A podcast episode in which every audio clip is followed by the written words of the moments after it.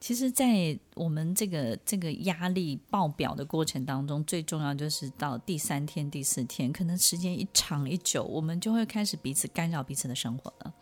然后甚至会去想要去影响，就是改变你，没错，对不对？没错。然后甚至会证明，就是我的才是对的，对不对？所以其实第初四，我们现在就是初一、初二、初三推啊，初四就开始有争执了，就是你那个行业做的不对啊，你们现在应该要怎么做啊？那你现在小孩应该要送哪里去啊？就开始有一些竞争，有一些争执，有一些 debate，在第四初四的时候，初五可能就会开始，对不对？对对对，因为你没话就会开始找话讲。对，OK，你找话讲，你难免不出错。嗯，OK，有时候你真的有些不不不见得是别人，有时候你可能自己都不经意的问了一些可能不是很礼貌的话，或者是这个人家其实不太愿意回答的东西。嗯嗯嗯，其实还是一样啦，就是基基本上大家还是到了第三天以后开始要彼此给自己彼此空间，回到自己的生活。开始做自己想做的事情，剩余的这些假期留给自己。所以，听众朋友，在这个过年九天的配置当中啊，我们就可以配置一个曲线出来，对不对？这个九天当中，我们自己就画一个曲线，就是呢，小年夜慢慢上升。好，然后呢，因为你回家帮忙打扫嘛，就感觉哇，家人的力量又回来了，大家又聚在一起，然后家人变强壮了，觉得我们整个家族多么的团队、团的团结、好凝聚力。然后呢，到了除夕呢，升到最高，对不对？对，然后除夕呢，就是哇，大家都在一起的这种画面，喝好。对，这个画面可以维持永永远远，该有多好？这个就是升到最高。然后大年初一呢，睡到饱，走春，然后每个人都不会讲不好的话，因为要很喜气，对不对？然后呢，那个时候大家身上都有点钱，就好像感觉呢，就是比较底气比较足一点。那时候气氛都还气氛都非常的好。那到了初二的时候呢，因为要面对不同的家人啦，要回娘家啦，要做什么，又有不同的考验。哦，这个是另外就是有 就另外一半。是另外一半的压力的来源。对，所以大年初一呢，稍微平缓一下呢，大年初二又冲高啊。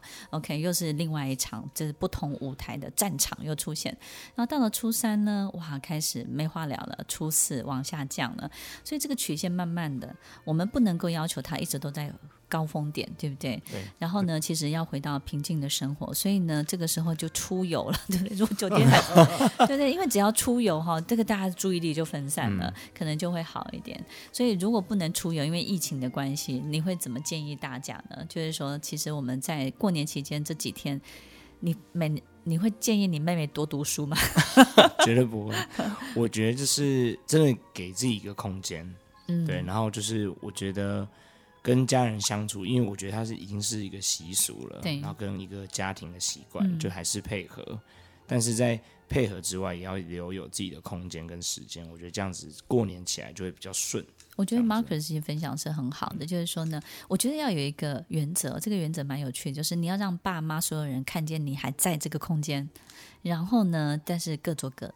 对，对不对？就是说，但是你突然说你要出离开啊，或是到别的地方去，他也觉得你蛮怪的，对不对？对、啊。或甚至把你关在房间，你自己关在房间，他说你关在房间干嘛？嗯、对，对不对？或是不会这样？对，没错。对对，为为什么你在厕所那么久？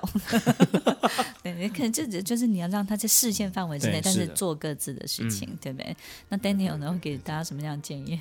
我是不敢给什么样的建议，因为对我自己来讲，呃，在过往几年还没有疫情的时候，其实过年。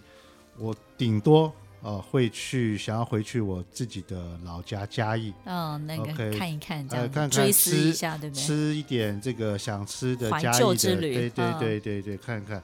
那因为台湾台湾的这个其实地方很小嘛，嗯、所以大家只要出游，你只要是观光景点都是人，其实反而塞在路上，那是另外一个压力来源。其实我们在。日常的工作当中都是往前进的，但是其实，在过年期间呢，会有一个很大力量把我们往后拉，就是你会遇到很多。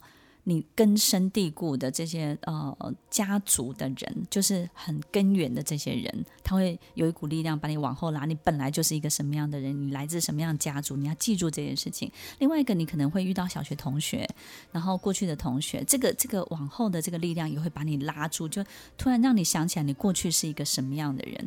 所以我觉得过年期间，我们平常可能一直往前跑，一直往前跑，其实这个不是一个。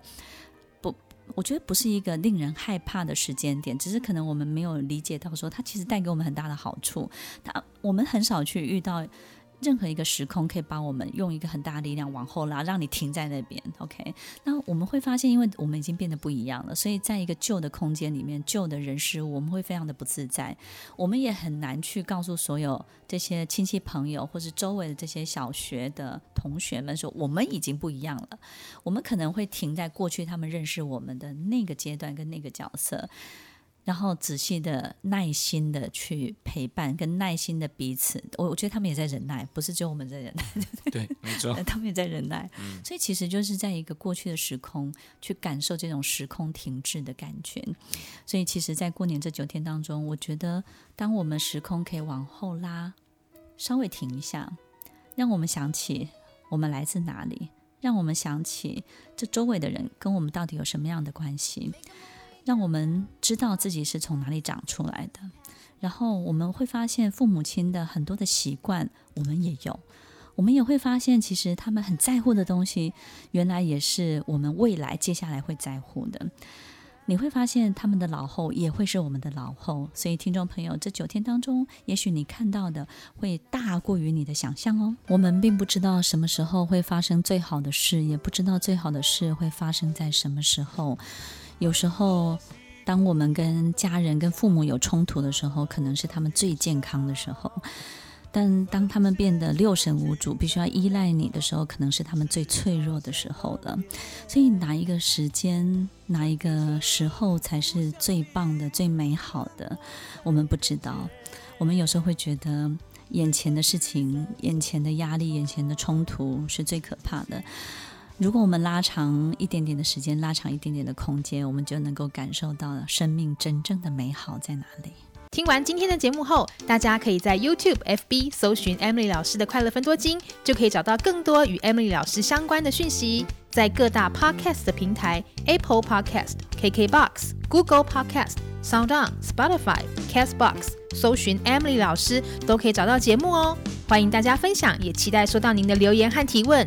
Emily 老师的快乐分多金，我们下次见，拜拜。